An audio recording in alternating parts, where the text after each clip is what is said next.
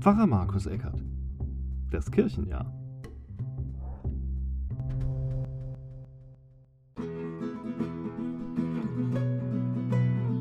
Herzlich willkommen zu Pfarrer Markus Eckert Podcast. Heute wieder ein ganz besonderer Podcast, denn ihr merkt es wahrscheinlich schon dadurch, dass es sich ein bisschen anders anhört, dass ich nicht allein bin, sondern über das Internet verbunden bin mit einer lieben Kollegin, nämlich mit der Magdalena Smetana. Hallo, Magdalena. Hallo, Markus. Schön, dass du da bist, dass wir miteinander wieder etwas machen. Es ist ja schon eine ganze Weile her, dass wir etwas gemacht haben, aber da waren wir sogar noch zu sehen. Richtig. Aber tatsächlich haben wir uns noch nie in Live gesehen. Kann das sein? Ja, ich glaube, es ist immer noch so, ja.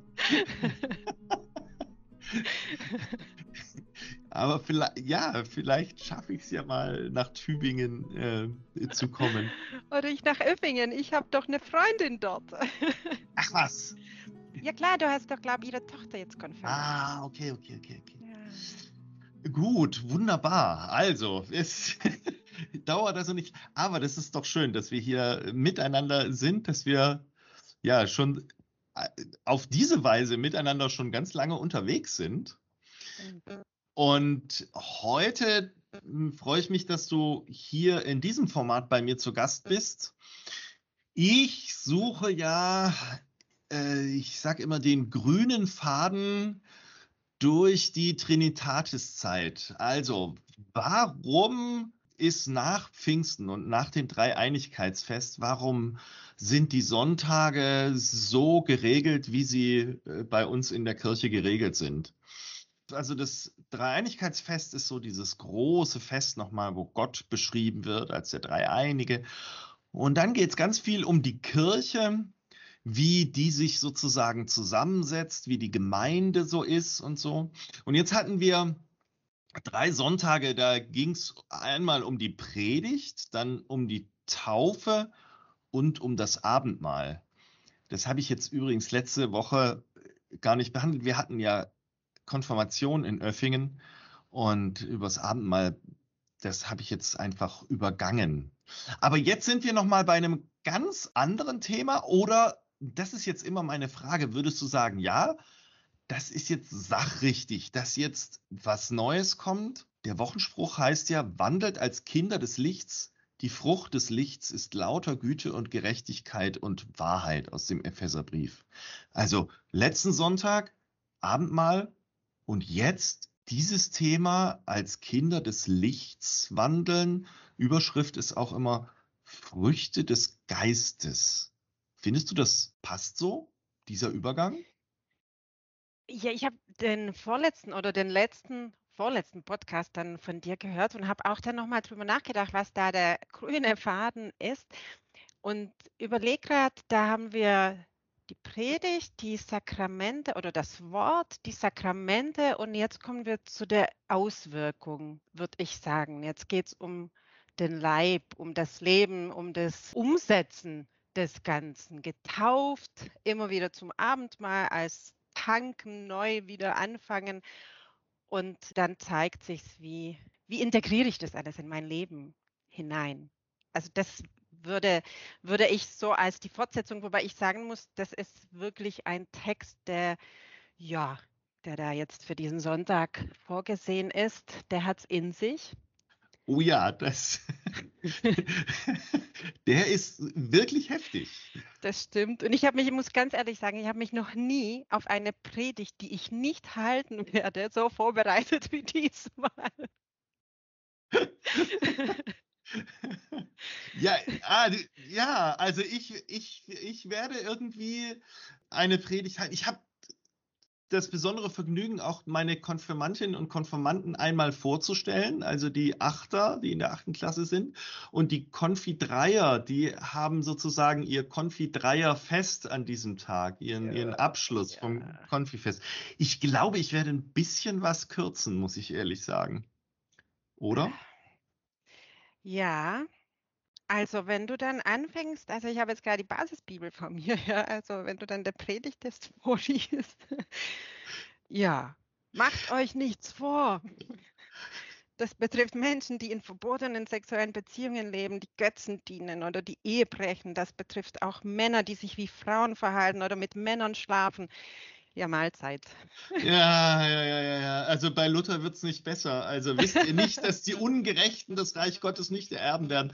Täuscht euch nicht, weder Unzüchtige noch Götzendiener, noch Ehebrecher, noch Lustknaben, noch Knabenschänder, noch Diebe, noch Habgierige, noch Trunkenbolde, noch Lästerer, noch Räuber werden das Reich Gottes ererben. Puh. Wobei, ich muss ehrlich sagen, da gefällt mir fast Luther besser. Ja, das muss ich auch jetzt gerade sagen. Das hier ist ein bisschen, aber vielleicht auch nur deshalb, weil, man, weil das so alte Worte sind, die nicht so emotional sind wie jetzt in der Basisbibel, wo das echt sehr verständlich ist. Ja. Weißt du, so eine alte Sprache, vielleicht berührt die uns auch nicht so in unserem Leben, also in unserem Dasein oder in unserer Aktualität, so wie wie die Basisbibel, weil das ist ja. wirklich schon, schon krass, was hier steht. Ja, also ich, ich weiß auch gar nicht, hm, also ich habe vorhin nicht die Basisbibel gelesen. Also, aber das ist ja das eine. Ich, also ich finde ja tatsächlich, also wenn ich jetzt auf eine gewisse Art und Weise kann ich auch manche Sachen verstehen, also Räuber und Diebe und so weiter, das, da kann man so eine gewisse Gerechtigkeit, finde ich, auch erahnen. Knabenschänder, also oh, hm.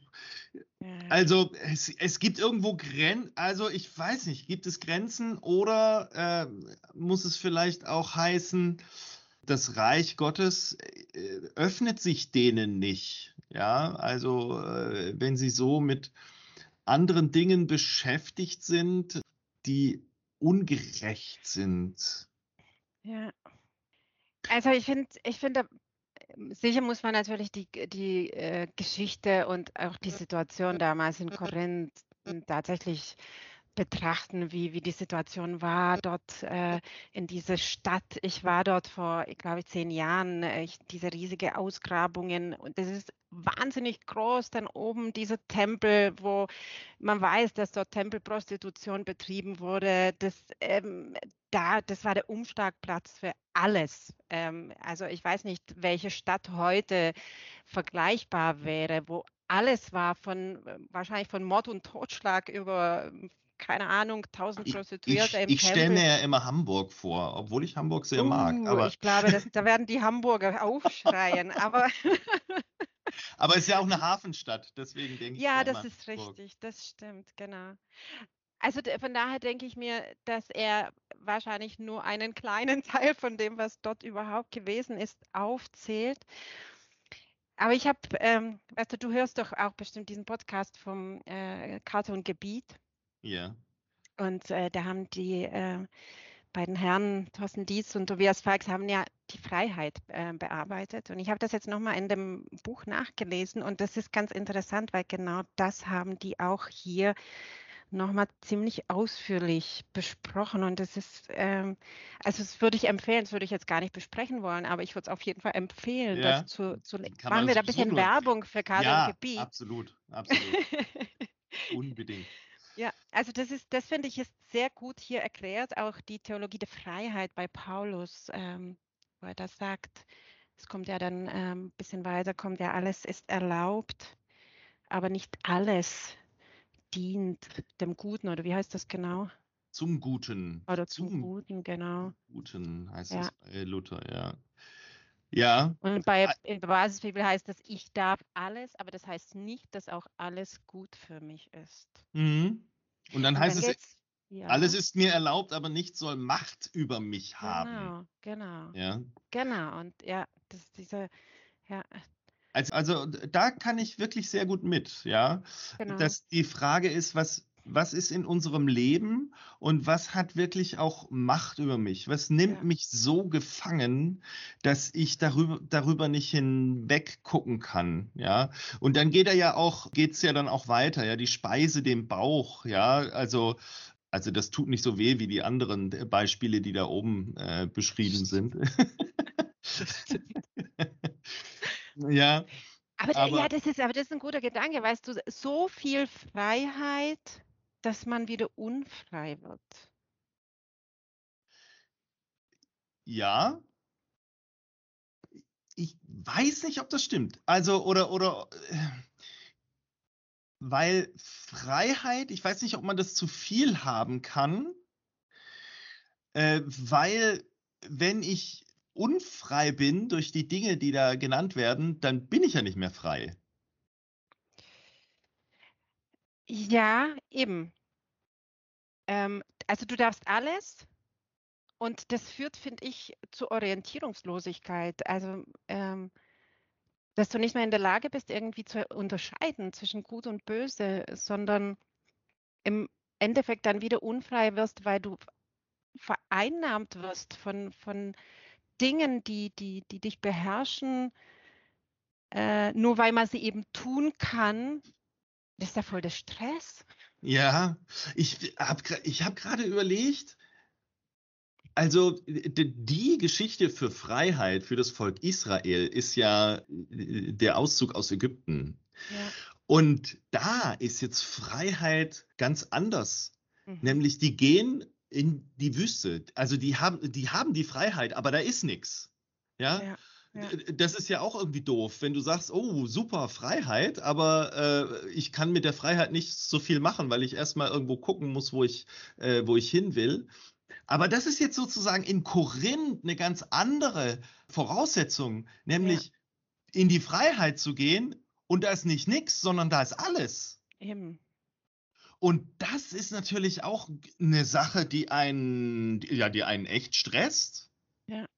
Also die Freiheit in die Wüste, die ist ja e- echt, also die kann ja, wenn man es gut zu nehmen weiß, ist die eigentlich richtig erholsam. Naja, wenn du nichts zu essen hast und nichts zu trinken, das ist ja auch nicht witzig. Nein, Aber äh, ich, we- weißt du, ich denke jetzt gerade drüber nach, ähm, dieses in die Freiheit, wo alles möglich ist. Es erinnert mich so ein bisschen an die, an äh, die Wende 89. Ähm, ich komme ja aus der damaligen Tschechoslowakei und äh, du lebst ja in Unfreiheit und plötzlich ist alles möglich. Alles. mhm, Du mhm. kannst dir Auto kaufen, äh, machst halt Schulden, du kannst, du kannst alles und hast erstmal überhaupt gar kein Gefühl für die Konsequenzen. Genau, und weißt du, was als allererstes äh, auf dem Berliner Alexanderplatz äh, war, als die Mauer gefallen ist?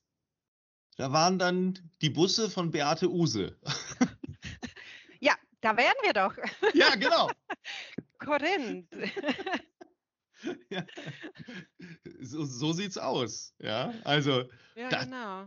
Das wird zuallererst mal, Alles ist möglich. alles ist möglich. möglich. Ja, ja, ja. Plötzlich Aber- darfst du alles, ja. Plötzlich darfst du alles, aber ähm, und dann sagt eben Paulus hier, ähm, aber pass auf, euer Leib ist ein Tempel des Heiligen Geistes. Und das finde ich ja wirklich äh, echt eine schöne Wendung. Stimmt. Also ähm, eine wertschätzende Wendung. Also was, wie oft denken wir, also unser Leib ist alles, aber kein Tempel, sondern irgendwie eine irgendein, etwas, was man ständig renovieren muss oder was irgendwie einer, einer Verbesserung bedarf oder, oder, oder, ja. Und hier jetzt nochmal gesagt zu bekommen, nein, nein, nein, nein, nein, nein, dein Leib, dein Leib ist ein Tempel, ja, ein Tempel des Heiligen Geistes. Das finde ich eigentlich echt einen tollen Zuspruch. Stimmt. In diesem Leib, in diesem Körper wohnt die Seele und in der Seele der Heilige Geist. Ja. Ja, Und, und deswegen denke ich, von daher kann ich das, kann ich das, was da vorne steht, dann dennoch irgendwie so ein bisschen integrieren, auch wenn ich nicht weiß, ob ich das äh, am Sonntag zur, auch zum Gehör bringen werde. Aber wenn man sich klar macht, ja, das ist was, was Wertvolles und mir wird zugesprochen, dieser Leib ist wertvoll, dann mit was Wertvollem gehe ich einfach auch ordentlich um. Ja, vorsichtig. Ich überlege mir das schon zweimal, ob ich, äh, wie ich mit, mit dem Tempel, wen lasse ich rein? Ähm, muss man nicht doch die Schuhe abputzen, bevor man da hineingeht? Mhm. Oder, also, wenn ich das jetzt tatsächlich auf ein Gebäude übertragen würde, ich, ich überlege mal jetzt so, so die großen, großen äh, Kirchen, um Münster oder wie auch immer, wenn man da reinkommt, da fühlt sich das alles auch anders an. Ähm, wenn du von außen nach innen kommst, äh, ich war jetzt einige Male da in der Reutlinger Marienkirche, wenn man da von außen draußen Trubel und ähm, Teststation und Leute sitzen dort und so weiter und du kommst rein und bist in einer anderen Welt. Das ist Mhm. einfach was ganz Heiliges. Also so empfinde ich das. Und wenn man das dann tatsächlich auf den Körper überträgt und sagt, okay, in diesem Inneren wohnt Gott selbst, dann stimmt das auch mit den Früchten des Geistes. Dann hast du den grünen Faden, weil wenn Gott in mir wohnt, dann kann ich doch gar nicht anders als barmherzig und, und Nächstenliebe betreiben. Das geht doch gar Mhm. nicht anders. Genau, und tatsächlich ist es ja so, wenn in letzte Woche war ja das Abendmahl sozusagen dran und im Abendmahl, das ist ja dieser Ritus, in dem wir das feiern und, und nachspielen, in Anführungszeichen, dass wirklich dann, da, dass wir Gott in uns aufnehmen. Ja, richtig, genau. Ja. Das ist gut. Ja. Also der Gedanke, diese, also sich das bildlich vorzustellen, wir, wir essen Gott Hm? und der wohnt dann in uns und wir, wir, wir haben dafür zu sorgen, dass wir das nicht verschmutzen und nicht kaputt machen, was, was so ist durch, durch eben all das, was da aufgezählt ist. Das wird, das ist sicher auch stellvertretend für vieles Mhm. andere nochmal. Aber das ist ein schönes Bild eigentlich, oder? Ja, lässt mich auch wirklich nochmal noch mal neu fragen. Ich meine, der Paulus wird da vieles gesehen haben in Korinth und, Glaube und vor vielen, vor vielem auch zurückgeschreckt äh, sein, ja. Also Mhm. gerade diese Tempelprostitution und so weiter und so fort. Und dann aber sich nochmal, äh, auch nochmal so ein bisschen unvoreingenommen zu überlegen, ja, was, was tut mir denn gut? Mhm. Ja, Mhm. was, was ist denn das, was mir, ähm, was mir und meinem Körper auch gut tut, dass ich weiß, dieser, dieser Platz, in dem Gott ist, ist und bleibt auch heilig. Ja. Und weißt du, dann ist das auch nicht alles so, so erschreckend endgültig, wenn wir da das Abendmahl ja nochmal so dem vor, also zu vorstellen und sagen, okay, dieses Abendmahl ist da so als immer wiederkehrende Handlung. Dann haben wir ja auch immer wieder ja diese Freiheit neu und diese Gnade neu. Und das heißt, wenn wir, wenn wir was angestellt haben, ist es dann nicht so endgültig, sondern eben immer wieder diese neue Chance, die man da bekommt. Also wenn im, wenn im Ulmer Münster oder in Reutlingen in der Marienkirche, ja, wenn da das Putzwasser umfliegt oder sowas, dann muss man es halt auch aufwischen, ja. so ist es, ja. Ja, oder wenn sonst irgendwie, also was habe ich nicht schon alles erlebt? Bei mir hat, bei mir hat mal ein Hund vor den Altar. Oh nein, oh nein. Das lässt du Ah. auch nicht drin. Das bringst du weg. Ja, Ja. ja, genau, das lasse ich drin. Und manchmal stinkt das auch noch eine Weile. Ja, ja.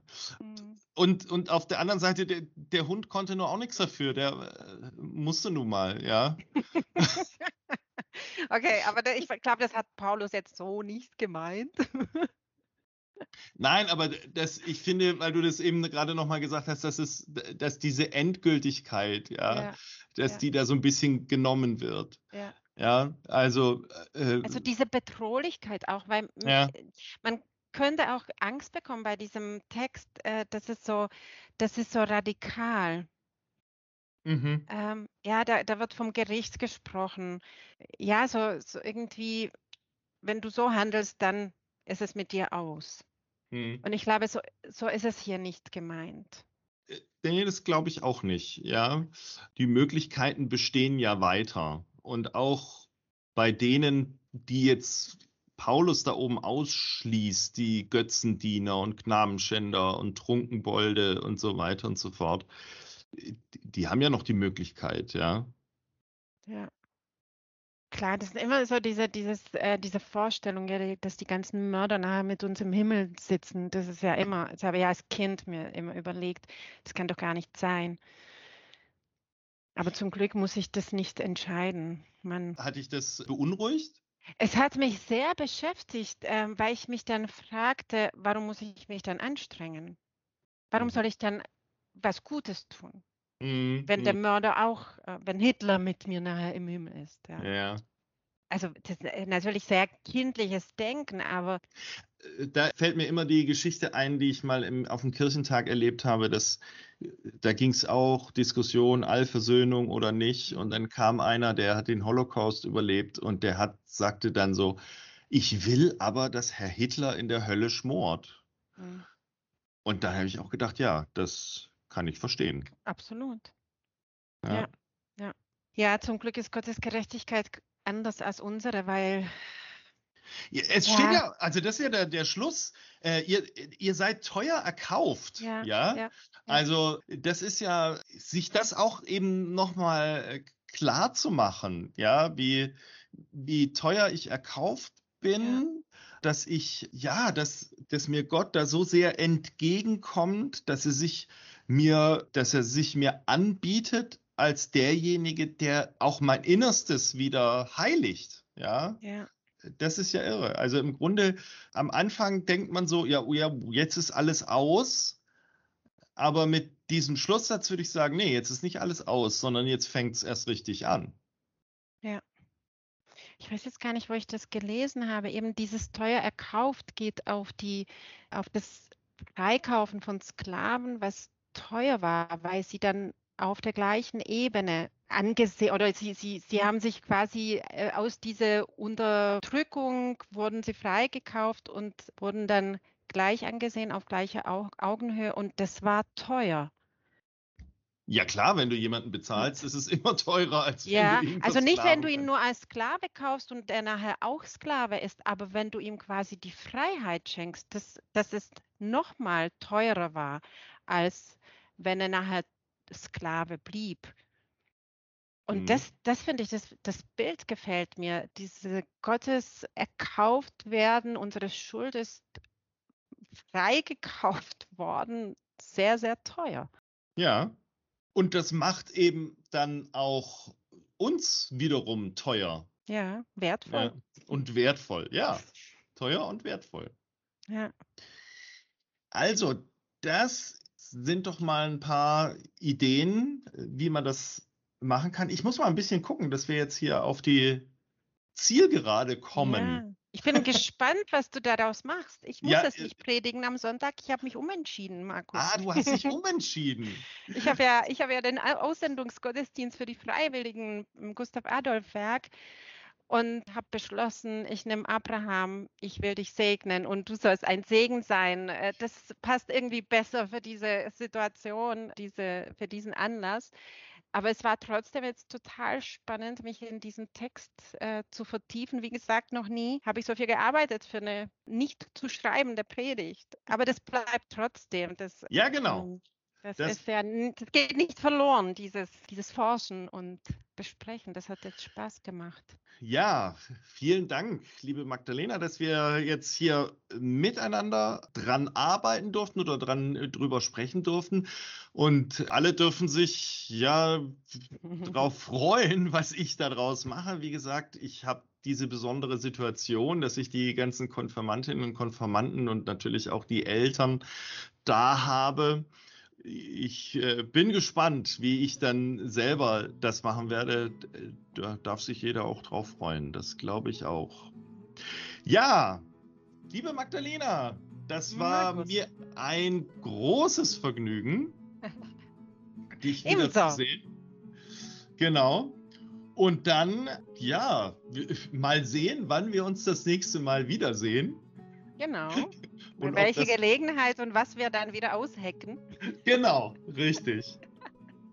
Da kann man, da kann man noch mal darauf hinweisen, oder? Dass wir diesen Elia äh, auf YouTube äh, Genau. haben. Dreiteiler, eine Trilogie sozusagen. Herzliche Einladung, das nochmal zu gucken äh, unter de in deinem. Ich glaube, das ist auf meinem Kanal, genau, Ja. Magdalena Smetana. Ich bin immer unter Klarnamen zu Äh, genau. finden. Ja.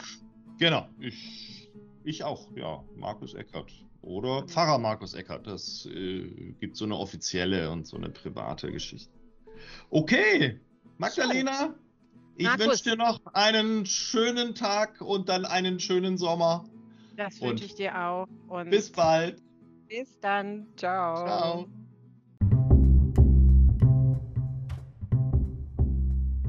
Pfarrer Markus Eckert. Das Kirchenjahr.